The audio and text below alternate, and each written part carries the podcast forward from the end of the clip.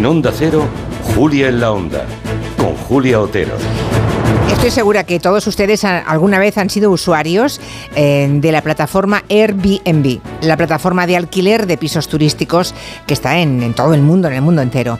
Igual están estos días alguno de ustedes buscando un lugar donde alojarse en un próximo viaje.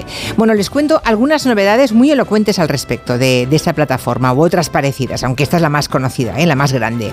Lo que nació en su momento como una aplicación de economía colaborativa, ¿eh? sonaba tan bonito, tan romántico, economía colaborativa bueno, que nos prometía nuevas y emocionantes maneras de viajar, de alojarse, pues parece que se ha convertido en un peligro para los ciudadanos que viven en esas ciudades.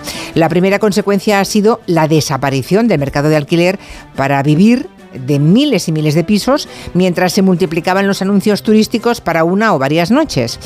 15 años después de su nacimiento, la huella de este gigantesco boom se vive y se sufre ya en las zonas más turísticas del planeta.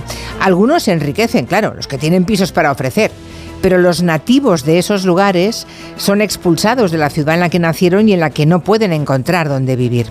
Ayer, y ahí está la noticia, después de años de luchas en los tribunales, en Nueva York, sí, sí, en Nueva York, en la meca del capitalismo, en el santuario del dios mercado, pues allí, en Nueva York, entró en vigor una ley que en realidad va a hacer prácticamente imposible este tipo de pisos turísticos.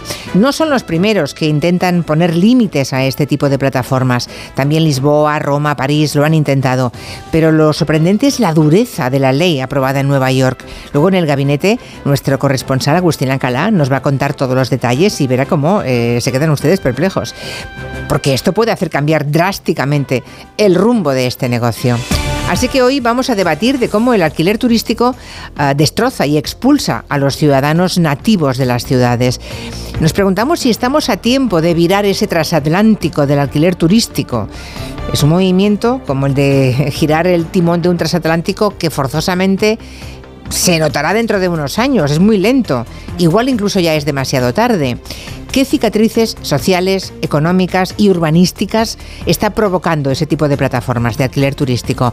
Lo plantearemos en gabinete con Ignacio Guardans, Carolina Vescanza y Juan Soto Ibars.